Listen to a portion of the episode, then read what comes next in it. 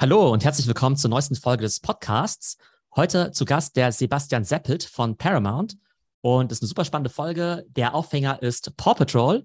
Und zwar werden wir anhand dieses großen Phänomens eben über die Themen Hollywood sprechen, über Franchises, über Licensing und auch, wie dieses neue Thema Web3 und NFTs in diesen Entertainment-Kontext hineinpasst. Also ich freue mich schon super aufs Gespräch. Ich glaube, es werden ganz viele spannende Themen. Hallo Sebastian. Hi Theo, vielen lieben Dank für die Einladung. Äh, ich freue mich sehr darüber, dass wir äh, über spannende Thema Paw Patrol sprechen. Das ist ja, wie ich äh, bei LinkedIn schon kommentiert habe, so eine interessante Zielgruppenerweiterung für dich. Ist aber cool, dass wir heute zusammen reden können. Das Ganze ist ja auch ein Videopodcast und die Leute, die das Ganze auf YouTube ansehen, die können ja sehen, dass du gerade in der Natur unterwegs bist. Wo treffe ich dich denn gerade an? das äh, hat leider gerade nichts mit den NFT-Investments äh, zu tun, dass ich zu viel Kohle habe und nur draußen rumhänge äh, im aktuellen Bärenmarkt. Nee, äh, ich habe gerade Urlaub und äh, reise drei Wochen mit einem Camper durch Deutschland und sitze jetzt gerade hier am Rhein. Ich gucke gerade auf den schönen Rhein. Äh, selbst im Urlaub, also voller Einsatz für Paramount und für Paw Patrol. Du hast ja auch bestes Wetter und ich finde, die Soundqualität ist auch erstaunlich gut dafür, dass du gerade im Freien bist. Aber falls zwischendurch mal ein Windgeräusch zu hören ist oder irgendwelche Vögel vorbeifliegen, dann wissen die Zuhörer, woran es liegt. Ja, seht's mir nach, bitte. Sebastian, erzähl uns doch mal, was du bei Paramount machst und wie du überhaupt dahin gekommen bist. Ja, gerne. Ich bin bei Paramount im sogenannten Consumer Products and Experiences Team und äh, was wir machen ist, wir ähm, sind weltweit für die Verwertung in Form von Lizenzen für alle unsere eigenen Konzernmarken zuständig. Es klingt jetzt ein bisschen technisch, aber äh, vereinfacht bedeutet das, Paramount investiert ja sehr viel in Content und äh, ist dadurch auch Rechteinhaber von verschiedenen Kinofilmen, von, von TV-Serien und so weiter. Und ähm, wir kümmern uns um den Bereich Merchandising in erster Linie, aber auch äh, den Bereich Gaming und Experiences. Um äh, mal als konkretes Beispiel, wer mal im Moviepark in Bottrop war, der sieht, dass es da eine Paw Patrol Area gibt. Äh, dafür hat der Moviepark natürlich äh, eine Lizenz mit uns oder einen Vertrag mit uns. Ähm, sowas fällt in unserem Bereich. Wir haben jetzt aber auch vor kurzem ein Teenage Mutant Ninja Turtles und ähm, Street Fighter äh, Game rausgebracht. Sowas läuft über unseren Tisch. Oder ganz klassisch, wenn ihr irgendwo einkaufen geht und ein MTV-T-Shirt oder eine SpongeBob-Tasse oder sonst was kauft. Ähm, dafür braucht man ja die offiziellen Lizenzrechte und darum kümmern wir uns. Ich leite äh, bei Paramount den Bereich für den deutschsprachigen Raum quasi. Also wir sind in Märkte aufgeteilt und ich bin für Deutschland, Österreich und die Schweiz da hauptsächlich verantwortlich. Du fragst, wie ich zu Paramount gekommen bin. Ist eigentlich ein spannendes Thema, weil niemand in dieser Lizenzbranche wollte irgendwann mal in die Lizenzbranche, weil man äh, oft gar nicht weiß, dass es die überhaupt existiert und äh, die meisten sind Quereinsteiger. Ich war ganz klassisch bei einem Großhändler, habe da meine Ausbildung gemacht, ähm, habe dann damals Lizenzprodukte verkauft und irgendwann wurde bei, damals vor zehn Jahren war es noch Viacom äh, wo, oder MTV Networks, äh, wurde eine Stelle frei und die wollten gerne einen Fokus oder eine stärkere Handelsorientierung äh, ins Unternehmen kriegen. Und äh, da bin ich vor zehn Jahren ungefähr das erste Mal bei Viacom angefangen. Zwischenzeitlich hießen wir mal Viacom CBS. Jetzt heißen wir seit kurzem Paramount, wie unsere wichtigste Konsumentenmarke. Ja, super. Du hast ja gerade schon äh, einige Franchises genannt, auch schon ein paar Sendermarken. Da merkt man auch schon, dass es ein ziemlich äh, komplexes Imperium ist. Ich glaube, Paramount als Namen kennen die meisten schon. Aber kannst du uns vielleicht mal einen Überblick geben, was Paramount überhaupt ist, welche Sendermarken dazugehören und vielleicht auch ja. welche bekannten Franchises eben auch zu eurer Family gehören. Ich habe gerade schon angefangen, früher hießen wir mal MTV Networks, ähm, was daraus begründet, dass MTV die größte Sendermarke seiner Zeit war. Also MTV gehört dazu, Comedy Central in Deutschland. Dazu gehören wiederum so Sachen wie äh, Beavis and Butthead und äh, South Park, ähm, dann gehört Nickelodeon zu uns. Nickelodeon ist Inhaber von SpongeBob SquarePants, von den Teenage Mutant Ninja Turtles, von Garfield, ähm, Nick 90s, also Roccos modernes Leben und solche Sachen. Auch äh, super interessant. Zu Nickelodeon gehört auch Paw Patrol, beziehungsweise Paw Patrol ist eine Koproduktion mit Spin Master. Ähm, also da sieht man schon so ein bisschen, äh, wie das ganze Modell heute aufgebaut ist, wenn man mit einem Spielwarenhersteller eine Property zusammen aufbaut. Und das gehört zu uns und seitdem wir mit CBS gemerged sind, äh, gehören auch die ganzen äh, CBS-Themen wie Star Trek zum Beispiel zu uns. Ähm, Als Hollywood-Studio ähm, haben wir noch Paramount Pictures mit Filmen wie, äh, also Klassiker, Titanic, Der Pate, Breakfast at Tiffany's und solche Sachen. Oder jetzt äh, aktuell mit dem Paw Patrol Movie oder Top Gun. Also Top Gun Maverick ähm, bricht im Moment so ziemlich alle Rekorde, immer super, super erfolgreich dieses Jahr, gehört auch zu uns. Also äh, das Top Gun Merchandise zum Beispiel haben wir auch gemacht. Ich glaube, in der Entertainment-Branche gab es ja in den letzten Jahren eine recht starke Konsolidierung, dass Disney plötzlich dann eben auch Fox kauft wie viele große Player gibt es denn überhaupt am Markt? Also es gibt euch, es gibt Disney, wen gibt es denn da noch? Uh, Universal ist uh, ziemlich stark mit den Minions. Uh, Warner hat gerade einen ziemlichen Lauf wieder mit, mit Harry Potter in erster Linie.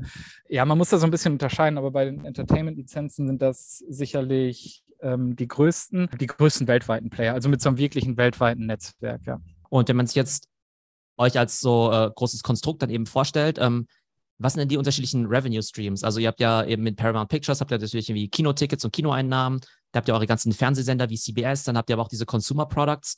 Ähm, kannst du mir da so grob eine Vorstellung vielleicht vom Revenue Split geben? Also muss natürlich nicht auf die Prozentzahl genau sein, aber einfach, dass vielleicht auch die Zuhörer wissen, okay, dieses ganze Consumer Products und Licensing Geschäft, macht das irgendwie ein Prozent eures Umsatzes aus oder eher 50 Prozent? Da kann man vielleicht so ein bisschen mal anha äh, anhand von dem Zeitstrahl, den ich eben aufgezeigt habe, äh, auch entlang gehen. Als ich vor zehn Jahren bei Viacom angefangen habe, war ehrlicherweise Consumer Product. Ja, wir, haben das Geld mitgenommen, was so hinten rübergefallen oder hinten liegen geblieben ist, muss man ehrlicherweise sagen. Wir haben so ein paar T-Shirts verkauft, ein paar Tassen und Kuscheltiere und das war's dann. Wir sind ja beim Thema Paw Patrol und wer jetzt den letzten Paw Patrol-Film letztes Jahr gesehen hat, da gab es eine Szene, ähm, wo die in ihrem neuen, glossy, ähm, supermodernen äh, neuen Einsatztower sind und äh, da fragt einer der Hunde, wie das denn finanziert wurde und ein anderer äh, hält ein Paw Patrol T-Shirt hoch und sagt, offiziell lizenziertes Paw Patrol Merchandise äh, hat den Laden hier finanziert und das ist natürlich eine, eine witzige Anekdote im Film, aber das zeigt schon ein bisschen den, den Wandel oder die Relevanz, die Consumer Products mittlerweile bekommen hat. Vor, bis vor fünf Jahren oder bis vor vier Jahren, würde ich sagen, waren wir noch ein hauptsächlich werbefinanziertes Unternehmen. Das heißt, wir haben 80, 90 Prozent unseres Umsatzes mit dem Verkauf von Werbezeiten für unsere TV-Sender gemacht. Das ist natürlich in den letzten Jahren absolut äh, zurückgegangen und mittlerweile ist der Bereich Consumer Products und im Speziellen auch ein Bereich, äh, der von Anfang an mit in eine Franchise-Planung reingenommen wird oder um den herum sogar eine Franchise aufgebaut wird. Also Prozentzahlen äh, tue ich mich schwer, die jetzt zu geben, aber ähm, ich also wir sind äh, nicht im einstelligen Prozentbereich, sondern irgendwo im unteren zweistelligen Prozentbereich äh, vom, vom Revenue her ist sicherlich Consumer Products ähm, schon anzusiedeln. Ja. Hm, okay, also ein Bereich, der extrem relevant ist und eher, eher wichtiger noch wird. Ja, total. Paw Patrol war in Deutschland oder ging weltweit schon absolut durch die Decke vor sieben, acht Jahren. Es war ein absolutes Phänomen. Wir, wir sagen immer so Once in a Decade äh, Phänomen. Also so eine Property, da kann man noch so viel planen, noch so viel Geld reinstecken. Irgendwann kommt die einfach. Also Lass uns vielleicht auch an der Stelle nochmal vielleicht für die Zuhörer die vielleicht keine Kinder haben und vielleicht gar nicht wissen, was Paw Patrol ist, ja, da muss man tatsächlich vielleicht mal so nochmal ansetzen. Ähm, ich erzähle mal vielleicht kurz so meinen Eindruck von der Geschichte, wie ich jetzt auch zu dem Thema gekommen bin. Oh, da, da bin ich gespannt, ich bin gespannt, ja, bitte. Dann kannst du da natürlich nochmal im Detail drüber erzählen. Also ich selbst verfolge natürlich sozusagen äh, Entertainment und Franchises sozusagen aus, ähm, ich sag mal, Marktbeobachtersicht, natürlich schon seit vielen Jahren, aber habe natürlich jetzt mit Paw Patrol selbst jetzt keine großen Berührungspunkte gehabt. Und jetzt habe ich ja auch Kinder zu Hause. Vor irgendwann vor sechs Monaten fing es dann irgendwie an mit überall alles Paw Patrol, ja. Und dann wollten die halt plötzlich Paw Patrol auf Netflix angucken, auf Amazon Prime Now. Letztens musste ich wieder neue Staffeln quasi freischalten und kaufen. Jetzt habe ich im Paw Patrol Bücher auf Englisch eben ge auch gekauft zum Vorlesen. Ähm, jetzt versuche ich gerade rauszufinden, wie ich auf Apple Music die englischen Paw Patrol Folgen quasi bekomme und muss jetzt irgendwie schauen, ob ich jetzt ein neues iPad einrichte mit VPN-Client und mit englischer Apple-ID und ähnlichem. Ne? Also gerade irgendwie alles voll mit Paw Patrol. Das ist ja immer so ein bisschen, ne, dass man ja immer sagt, naja, ähm, wenn man mal die Augen aufmacht und auf bestimmte Sachen achtet, dann ist es plötzlich überall. Ne? So wie wenn du jetzt sagst, okay, ähm, weiß nicht, wenn du selbst eine grüne Hose gekauft hast, haben gefühlt jeder eine grüne Hose. Aber tatsächlich ist es so, wenn ich jetzt durch ein Schwimmbad gehe, dann ist alles voll mit Paw Patrol. Das ist unfassbar. Alle, weiß nicht, Schwimmbretter, Badeanzüge, Lunchboxen und so weiter, ist alles voll mit Paw Patrol. Und das finde ich halt deshalb so krass, weil mir natürlich wie schon klar ist, dass irgendwie Lizenzprodukte ein großes Ding sind. Aber ich hätte halt schon gedacht, dass, weiß nicht, die ganzen Disney-Franchises, sagen wir mal äh, Frozen oder meinetwegen äh, Star Wars und ne, diese ganze Marvel-Welt. Ich hätte eigentlich gedacht, dass das so die Mega-Player sind und Paw Patrol ne, mit den Hunden halt einer von hunderten Brands halt in diesem Bereich ist. Aber wenn ich mich mal so umschaue, dann dominieren die halt total gefühlt diesen Bereich von, ich weiß gar nicht, vier bis Achtjährigen oder sowas. Das finde ich einfach total krass. Also sozusagen meine kleine Sample Size von dem, was ich so beobachte, habt ihr eher so einen Marktanteil von 80 Prozent in der relevanten Zielgruppe, was eben dieses ganze Merchandise-Thema angeht. Also so viel sozusagen zu meinen Eindrücken. Aber vielleicht kannst du ja mal so ein bisschen erzählen, was Paw Patrol ist und vielleicht uns an dieses Phänomen ein bisschen näher heranführen. Schön zu hören, äh, dass auch bei dir so viel Paw Patrol Merch rumsteht. Das äh, freut mich sehr. Ja, wir, wir haben das vor zehn Jahren irgendwann gesehen oder vor acht Jahren gesehen, äh, dass weltweit Paw Patrol im TV so erfolgreich lief. Dann haben wir die ersten Merchandise-Programme ausgerollt und weltweit ging es total durch die Decke, nur in Deutschland nicht. Und ähm, damals war Nickelodeon einfach kein großer Vorschulsender, muss man sagen. Also wir haben eine große Reichweite bei Kindern gehabt, aber nicht in der Vorschule. Ich habe eben erzählt, wir waren früher noch werbefinanziert. Also äh, es ging eigentlich nur darum, dass wir bei uns im TV eine möglichst große Reichweite hinbekommen, erfolgreiche Serien haben und viel Werbezeiten verkaufen. Aber das war so der Umschwung, weil man dann gesehen hat, okay, wir machen weltweit so viel Geld mit Merchandise, mit Paw Patrol, nur in Deutschland nicht äh, da müssen wir uns was überlegen. Und dann sind wir damals äh, auf die Idee gekommen, mit Super RTL zu arbeiten, also eigentlich unserem größten Konkurrenten in Deutschland im Kinderfernsehen und haben äh, an Super RTL die TV-Rechte für Paw Patrol verkauft. Also es war wirklich ein absolutes Novum. Das, äh, da war früher überhaupt nicht dran zu denken. Was dann aber passiert ist, ist, äh, dass Super RTL natürlich dann auch partizipiert an den Verkäufen. Das mussten wir dann uns auch oder denen auch so eingestehen. Aber von Tag 1 haben wir eine große Vorschulreichweite auf einmal gehabt. Und seitdem ist es in Deutschland auch durch die Decke gegangen. Und was interessant ist, der Markt gerade im Kinderbereich teilt sich in der Regel nicht so auf, dass du wie im Fernsehen, äh, Paw Patrol macht vielleicht äh, 100 Punkte bei der Reichweite, äh, Cars macht 80 und Frozen macht 70. Äh, das bedeutet nicht, dass Frozen dann 70 Prozent der Umsätze von Paw Patrol macht, sondern äh, das, es gibt meistens nur ein oder zwei Themen, die auf dem Schulhof oder im Kindergarten besprochen werden und darum dreht sich dann alles. Und äh, das ist jetzt seit mittlerweile fünf oder sechs Jahren Paw Patrol. Witzigerweise, du hast Star Wars kurz angesprochen. Star Wars ist ja mittlerweile wirklich von jungen Kindern bis zu ganz alten äh, Menschen eine erfolgreiche Franchise. Paw Patrol hat ja eigentlich so eine Zielgruppe von im Kern vielleicht drei, vier Jahre, sage ich mal. Und trotzdem waren wir äh, oder sind wir immer noch in einigen Monaten ähm, in den Handelsverkäufen mit Paw Patrol vor Star Wars. Also mit einer super, super kleinen Zielgruppe machen wir mehr Umsatz als Star Wars in einigen Monaten, ähm, was wiederum zeigt, wie wichtig es ist, ein Phänomen zu haben und nicht nur einer von vielen zu sein. Finde ich super spannend, dass du jetzt eben sagst, dass es, naja, nicht ein Winner-Take-All-Market ist, ja, aber dass eben die Top-Franchises dann eben doch recht dominant sind. Ich kann mir das trotzdem noch nicht so ganz erklären, weil die Kollegen jetzt bei Disney, die sind ja jetzt nicht gerade schlecht im Merchandising oder im Geldverdienen. Äh, die müssen doch jetzt irgendwie rumsitzen und sagen, das darf doch nicht wahr sein, dass uns diese, weiß nicht, Hunde da so die Butter vom Brot nehmen, zumindest jetzt in dieser Zielgruppe. Wie, wie, wie kannst du das denn erklären? Ne? Weil, also ich meine, die sind ja, ne, Disney ist, also muss jetzt nicht über einen Wettbewerber reden, aber an sich sind die ja nicht so schlecht in Distribution, die haben nicht so schlecht im Marketing, die haben ja wahrscheinlich auch ganz gute Beziehungen in den Handel. Wie kann sich dann eben ja so eine Brand wie Paw Patrol dann doch so stark durchsetzen? Hat es vielleicht auch mehr mit dem Marketing zu tun? Hat es vielleicht auch was mit den Inhalten, mit den Figuren an sich zu tun, die vielleicht gerade den Zeitgeist treffen? Also woran liegt das? Wenn ich es wüsste, würde ich vermutlich nicht mehr arbeiten müssen. das ist die goldene Frage. Also die Frage, die du gerade stellst, trifft es natürlich genau auf den Punkt. Das weiß keiner so recht. Wir launchen auch jedes Jahr ehrlicherweise mit Sicherheit eine Handvoll neue Serien im Kinderbereich.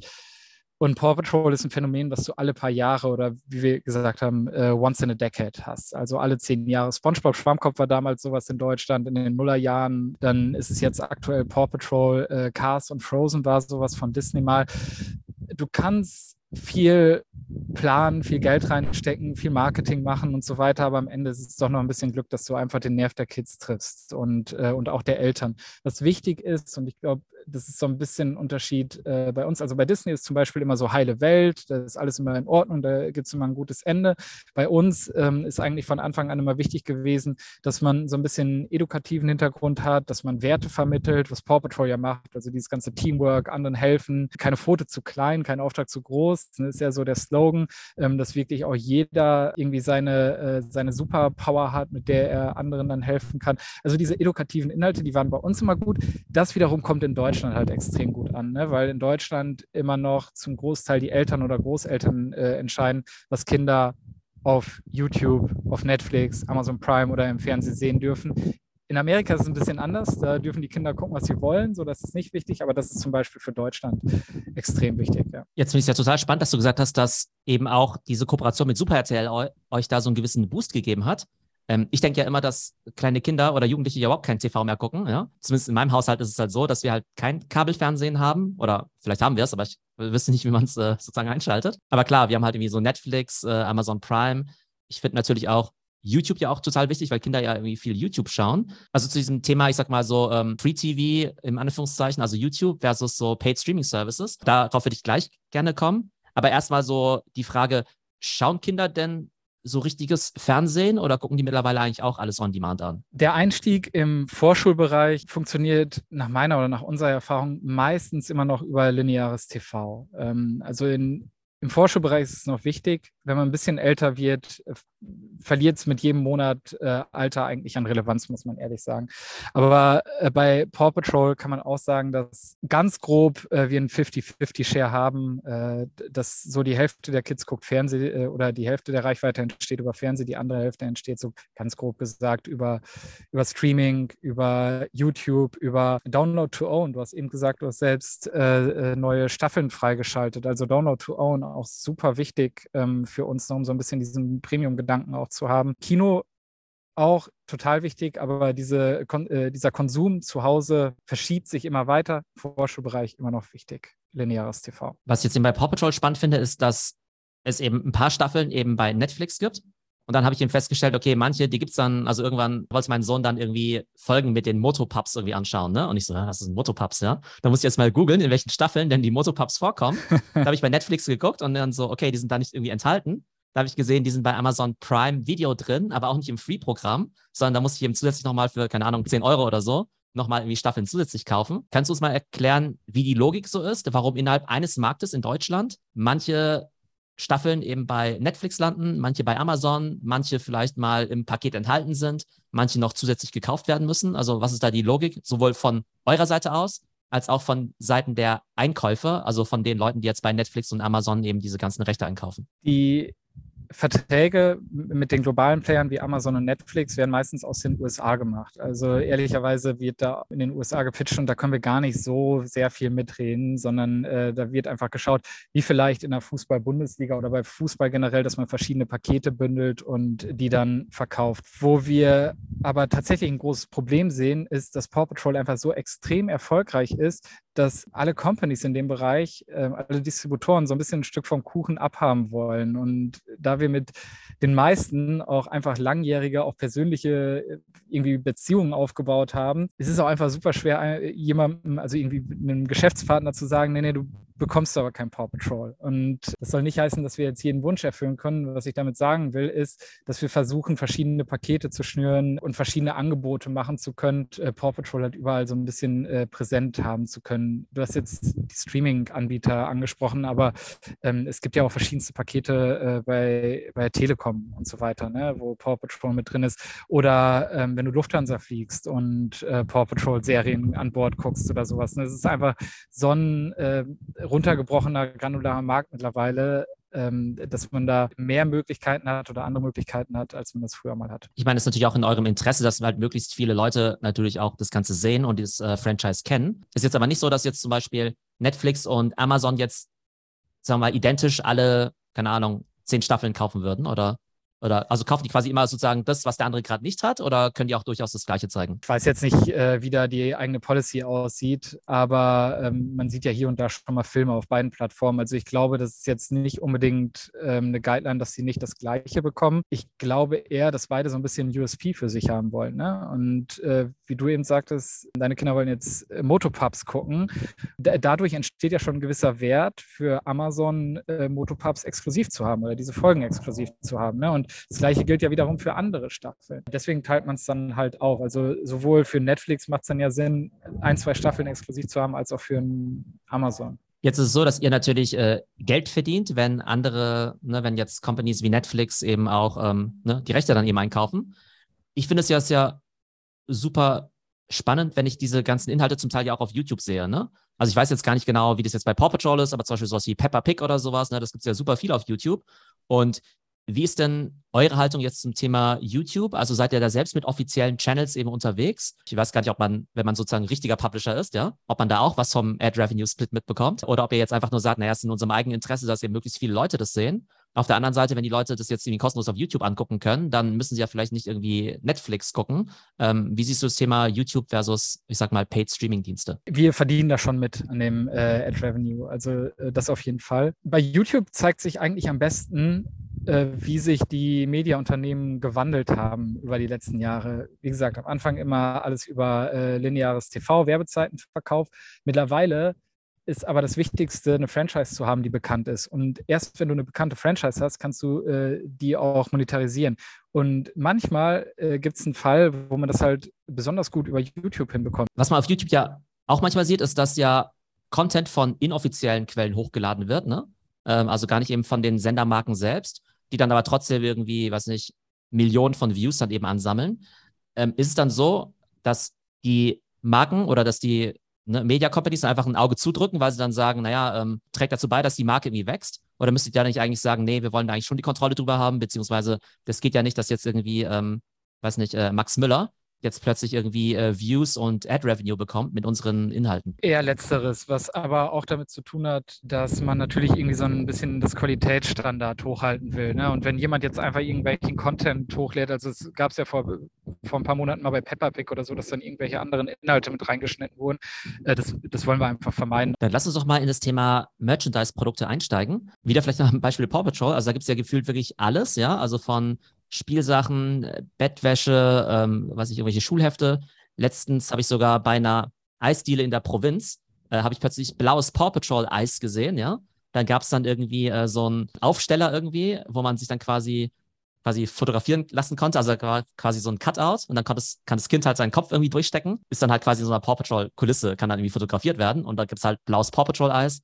Ich glaube, das war dann vielleicht auch 10, 20 Cent teurer als die normale Kugel. Meine Frage wäre, ist es irgendwann vielleicht auch zu viel, ne? Also verwässert es vielleicht nicht irgendwann die Marke, wenn es irgendwie alles Mögliche, vielleicht auch mit euren Brands dann eben auch gibt. Beziehungsweise, wenn ich jetzt irgendein Produkt habe und mir denke, Mensch, da würde ich vielleicht auch gern Paw Patrol eben draufdrucken.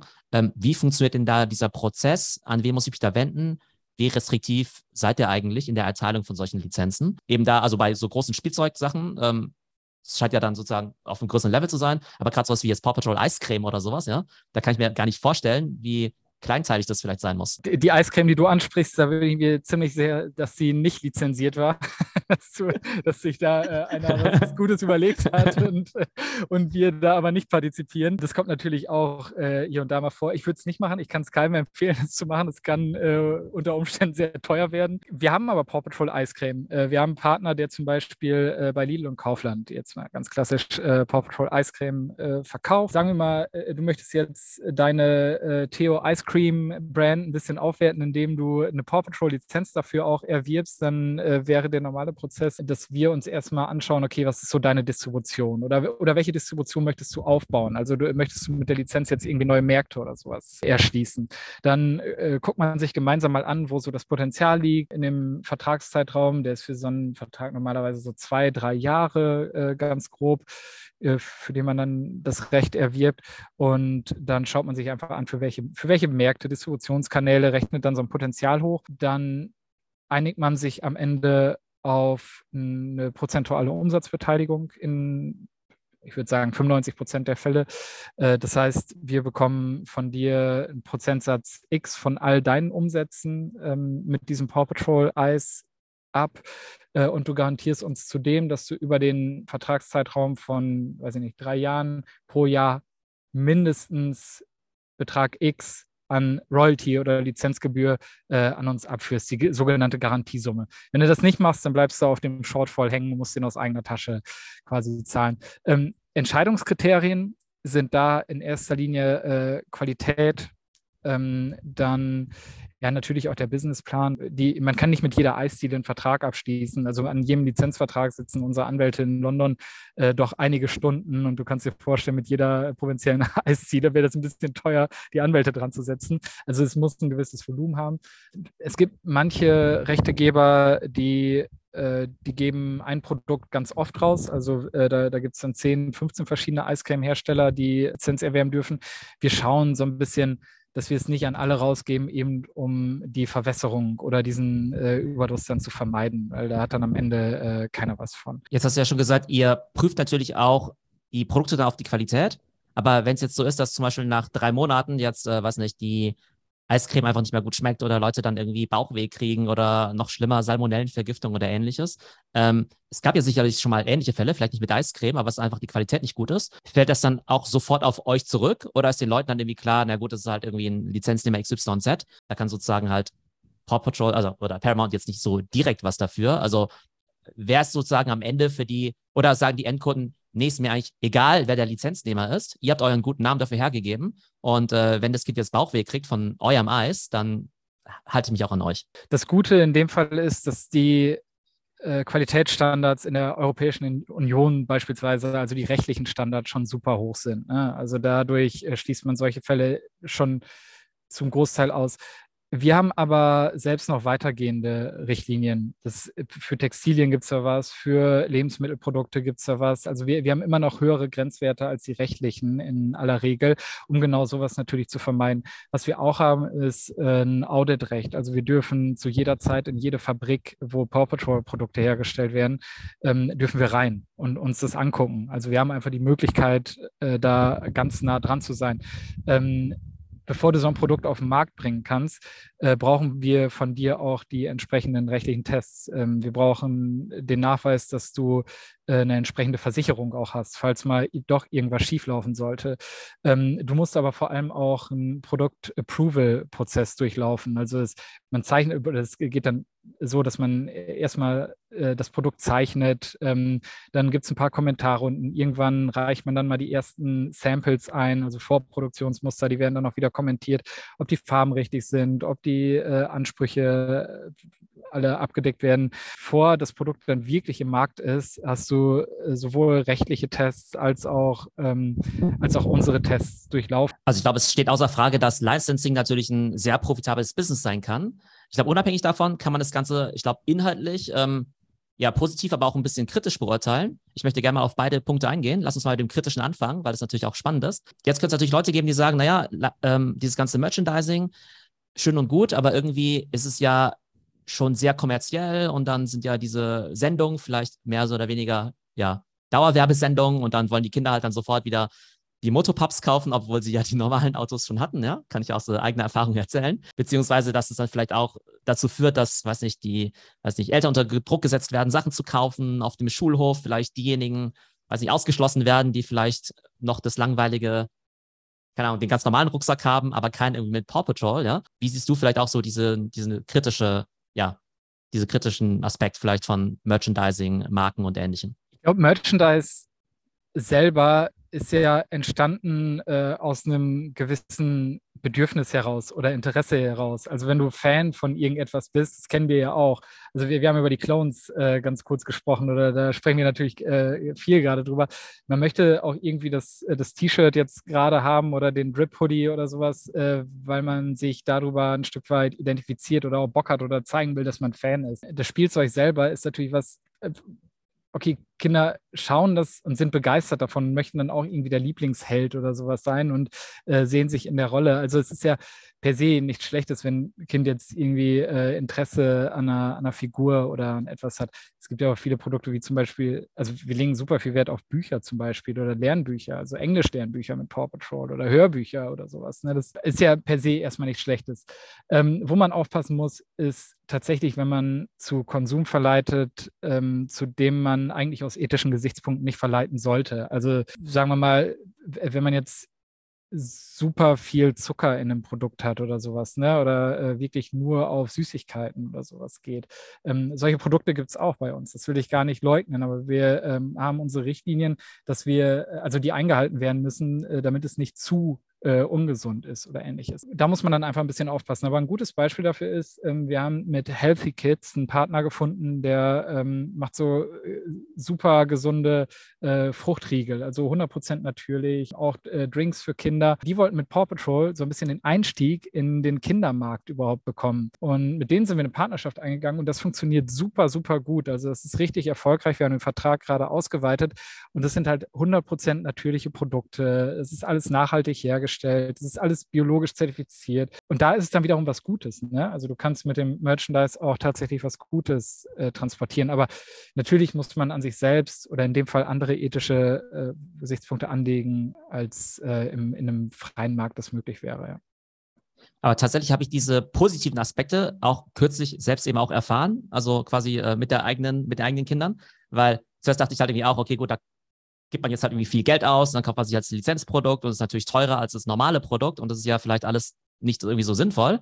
Aber tatsächlich haben wir dann letztens Kartenspiele gekauft, einmal Uno, also mit Paw Patrol, aber zum Beispiel auch Doppel, das ist ja auch so ein Kartenspiel, ne, mit ähm, Harry Potter war dann sozusagen äh, das, ähm, ja, der Franchise eben dahinter. Und tatsächlich war es dann halt so, dass ähm, die Kinder dann halt dadurch das Spiel spielen wollen, ja.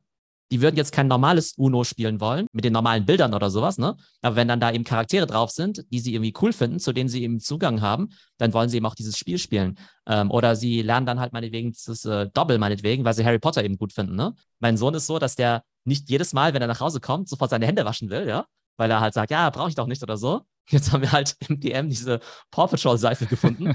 und dann wollte er die unbedingt haben. Da habe ich gesagt, ja gut, da muss er aber auch jedes Mal die Hände waschen, ja. Äh, muss ich ja quasi da einen Deal mit ihm machen, aber seitdem wäscht er sich halt so brav die Hände, ja. Das heißt, das ist einfach ganz lustig, dass auch wenn man sozusagen die Kommerzialisierung natürlich durchaus äh, ja kritisieren kann, dass zum Teil das eben schon hilft, ja, Kindern einen gewissen Zugang zu Themen zu geben, die am Ende ja doch irgendwie nützlich sind.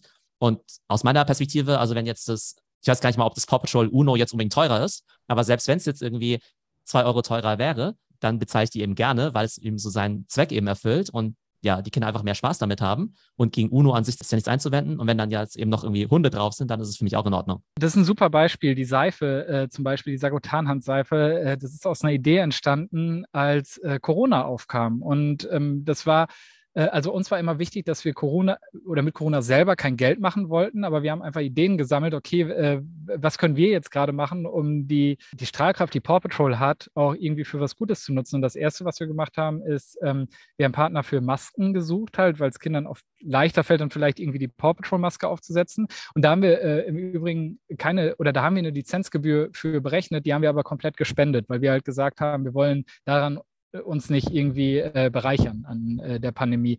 Ähm, da haben wir genau das aber im Sinn gehabt und die Seife ist auch aus dem Gedanken heraus entstanden. Okay, super spannend. Also ich glaube, äh, Licensing, ähm, genau, definitiv ein sehr spannendes Thema und jetzt habt ihr es gehört. Also ähm, falls der Eishändler aus der Provinz gerade zuhört, ja, also vielleicht das Paw Patrol Eis vielleicht doch wieder verstecken und die Sticker und den Aufsteller vielleicht doch wieder äh, ja vielleicht in, die, in den Keller stecken. Ähm, aber wenn man sich natürlich offiziell für Lizenzen bewerben möchte, dann wisst ihr jetzt ja grob, wie das Prozedere ist. Lass uns doch vielleicht nochmal kurz über zwei Themen sprechen, nämlich das Thema Streaming und auch Web3 und NFTs. Lass uns doch mal mit Streaming anfangen. Da wissen wir natürlich, dass ähm, es da enorm viel Wettbewerb gibt. Es gibt natürlich Netflix und dann gibt es Disney Plus und dann gibt es irgendwie Apple TV und HBO und so weiter. Und Ihr seid ja auch mit einem Angebot da am Start. Ich glaube, aktuell nur in den USA. Ich weiß nicht, ob es nach Deutschland kommt, aber erzähl doch mal was über Paramount Plus. Ja, ähm, wir haben über viele Jahre als Paramount unseren ganzen Content äh, meistens über Amazon Prime Video, über Netflix, über andere Kanäle äh, im Streaming-Bereich monetarisiert. Und das hat auch sehr gut funktioniert. Aber ich braucht ihr das nicht sagen. Es hat sich halt in den letzten Jahren auch viel getan und dann kam äh, Disney Plus kam raus. Verschiedene Anbieter oder verschiedene äh, Content Provider haben verschiedene Plattformen gelauncht und wir haben auch gesehen, es macht Sinn bei unseren Inhalten, also bei den ganzen Kinofilmen, bei den ganzen Serien, die wir machen, von Viacom über CBS über Paramount Pictures, dass wir diesen riesen Katalog an Content auch selber ähm, irgendwie über, über eine eigene Plattform monetarisieren. Ähm, wir sind dann in den USA mit Paramount Plus gestartet. Ähm, das ist aus einer CBS-Plattform heraus entstanden damals. Ähm, wir haben jetzt in einigen anderen Märkten gelauncht, äh, jetzt vor ein paar Monaten auch in UK. In Deutschland äh, wird es Paramount Plus ab Dezember geben. Äh, wir gehen so gerade weltweit in die ganzen Märkte rein, zum Teil über eine eigene Plattform, zum Teil über ein Joint Venture, was wir gegründet haben für einige Märkte. in Deutschland werden wir auch in den Sky-Paket dann zu sehen sein. Also die Leute, die Sky haben, werden, werden uns auch sehen. Und der Grund dafür ist einfach, dass man den Content viel besser monetarisieren kann. Also Paw Patrol beispielsweise, der letzte Kinofilm, wurde in den USA am gleichen Tag auf Paramount Plus gelauncht, wie es im Kino gelauncht wurde. Und jetzt kann man sagen, okay, wenn jetzt eine ganze Familie Kinotickets kauft, verdient man doch viel mehr, als wenn die äh, den Film jetzt als einen von vielen äh, mehr oder weniger äh, inkludiert in ihr Abonnement, äh, Abonnement sehen. Ähm, wenn man aber überlegt, dass eine Familie dafür vielleicht ein Abo abschließt und vielleicht dann vier bis sechs Monate verweilt in dem Abo oder sowas, ne? Ähm, dann hast du da teilweise einen wesentlich höheren Erlös. Und, äh, und das ist einfach der Grund. Also wir sehen uns mittlerweile zu 100 Prozent als Streaming-Company und ich glaube, über die Assets, die wir haben, haben wir auch eine sehr, sehr gute Chance, ähm, einer von den Großen in Deutschland auch in kurzer Zeit zu werden. Aber das heißt, Paramount Plus werde ich nicht sozusagen jetzt äh, separat abonnieren, wie ich es jetzt mit Netflix mache, sondern es ist quasi über Sky. Äh, beides. Du kannst es auch okay. äh, separat abonnieren. Heißt es auch, dass ihr dann auch äh, Paw Patrol und Co. dann von Netflix und Amazon abzieht oder wird es einfach alles parallel geben? Wir haben im Gegensatz zu vielen anderen ein sehr komplexes Modell. Es gibt auch Pluto TV bei uns. Das ist ein äh, werbefinanzierter ähm, Free-Streaming-Service. Also der, ich weiß nicht, ob ihr Pluto TV kennt, aber kannst einfach hingehen, da gibt es sehr, sehr viele Sender. Gibt es Unmengen an Content und der ist for free, mehr oder weniger. Ne? Ähm, und da wird es auch äh, Serien geben, die wir auch auf Paramount Plus haben. Vielleicht haben wir auf Paramount Plus dann halt die neueste Staffel oder sowas. Ne? Und ähm, das soll zeigen, dass das Konstrukt, wie der Content hin und her fließt und äh, das Content Windowing, äh, wie man es im Kinobereich am meisten dann nennt, ähm, einfach komplexer wird. Ich glaube, du wirst viel Content auf vielen verschiedenen Plattformen in Zukunft finden, wo dann der Premium-Content verfügbar ist. Kann ich dir ehrlicherweise noch gar nicht sagen, weil das weiß ich selber noch nicht. Hm. Aber was ich einfach total spannend finde, ist, dass es ja Inhalte mit unterschiedlichen Business Models gibt, dass die einen vielleicht sehr stark angewiesen sind, vielleicht darauf, dass Leute direkt eben den Content tatsächlich kaufen und andere vielleicht dann mit Merchandise und Co. vielleicht signifikant mehr Geld verdienen. Und bei den einen würdest du vielleicht sagen, hey, da wollen wir direkt die Streaming-Einnahmen haben und wollen mehr oder weniger direct to Consumer gehen. Und bei den anderen wirst du ja vielleicht sagen, hey, meinetwegen verschenken wir das Ganze, verschenken wir den Content, weil es natürlich die beste Werbung ist für, weiß nicht, die ganzen Lizenzprodukte, die wir im äh, ja, Anschluss dann eben noch verkaufen wollen. Ähm, also wahrscheinlich sind so auch ein bisschen die Erwägungen, oder? Ja, manchmal bist du auch einfach überrumpelt am Ende des Tages, weil, weil du irgendeine Co-Produktion mit irgendwem machst und äh, die trifft aber so den Nerv, dass auf einmal dann doch Merchandise interessant wird und auf einmal werden doch andere Bereiche noch interessant. Emily in Paris ich, äh, auf Netflix ist zum Beispiel, ich äh, denke, da haben wir einfach am Anfang nicht mit gerechnet, dass es so extrem erfolgreich wird. Also Emily in Paris, ähm, eine, äh, eine, Serie spielt von Emily, die äh, sehr kosmopolitisch ist und auch Fashion und so weiter steht. Und äh, damit haben wir so einen Nerv getroffen. Das ist eine Koproduktion, die wir mit Netflix gemacht haben. Die ist so erfolgreich gewesen und auf einmal ähm, haben wir die ganzen Anfragen bekommen äh, von irgendwelchen Fashion Companies oder Schmuckfirmen, die Merchandise machen wollten. Also, also soll heißen, es ist oft so komplex und man kann vieles planen, aber manchmal ist es auch einfach nicht planbar war. Ach, das ist spannend. Also wusste ich jetzt gar nicht, weil ähm, ich hätte jetzt Emily in Paris auch als sozusagen eins der Netflix Originals jetzt eben äh, abgespeichert. Euch hatte ich da jetzt gar nicht auf dem Schirm in dem Kontext. Das zeigt aber nochmal, wie komplex dieses ganze Geschäft heutzutage einfach ist. Ne? Also wir vertreiben auch die äh, Kinofilme von Transformers beispielsweise, ähm, haben da wiederum aber keine Merchandising-Rechte und so. Ne? Aber äh, also es ist alles äh, sehr kleinteilig mittlerweile. Ja. Sehr schön. Ähm, lass uns auch zum Ende noch mal kurz über das Thema NFTs und Web3 sprechen. Ähm, ich glaube, du bist ja selbst auch äh, ja, NFT-Fan. Bei LinkedIn habe ich ja gesehen, hast du ja auch einen Clone X als Profilbild. Welche Rolle spielt denn dieses ganze Thema Metaverse, NFTs, Web3 denn jetzt für eine Media Company wie euch? Es ist das spannendste Thema mit Abstand. Also da braucht man gar nicht drum herum reden. Ähm, wir waren auch in, in dieser Liste, die vor kurzem mal durch LinkedIn und verschiedene Discords äh, geisterte mit den äh, erfolgreichsten äh, Companies ähm, oder die, die größten Erlöse, äh, NFT-Erlöse traditioneller Companies. Da war Nickelodeon, glaube ich, auch auf Platz 11. Ähm, also wir sind da schon ganz gut vertreten, aber es ist mit Abstand der wichtigste und interessanteste Bereich aus zwei Gründen. Ähm, das eine ist das Community Building. Also Star Trek ist eins unserer Lizenzthemen und bei Star Trek müssen wir, glaube ich, wirklich berücksichtigen. Ähm, oder werden wir nur erfolgreich sein, wenn wir als Unternehmen nicht so arrogant sind und denken, wir wissen am besten, was die Fans wollen, auch im Merchandise-Bereich oder im NFT-Bereich oder so, sondern wir müssen äh, auf die Community hören und viel näher mit der Community in Austausch gehen und auf die Superfans hören, was, was denn eigentlich funktioniert, was die wollen, wo das Interesse liegt.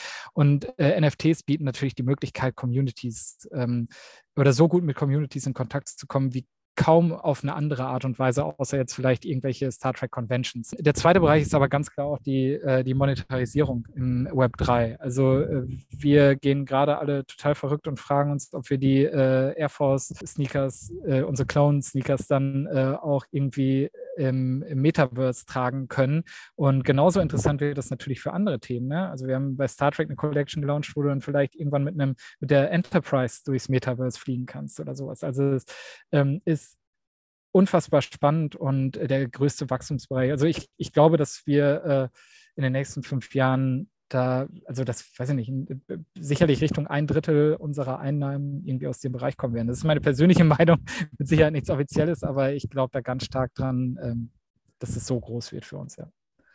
Das wundert mich jetzt ehrlich gesagt ein bisschen. Also man weiß natürlich, dass viele große Companies natürlich an dem Thema arbeiten, ob es jetzt Nike ist, auch ein Disney, die haben ja auch ihren Metaverse-Verantwortlichen etc.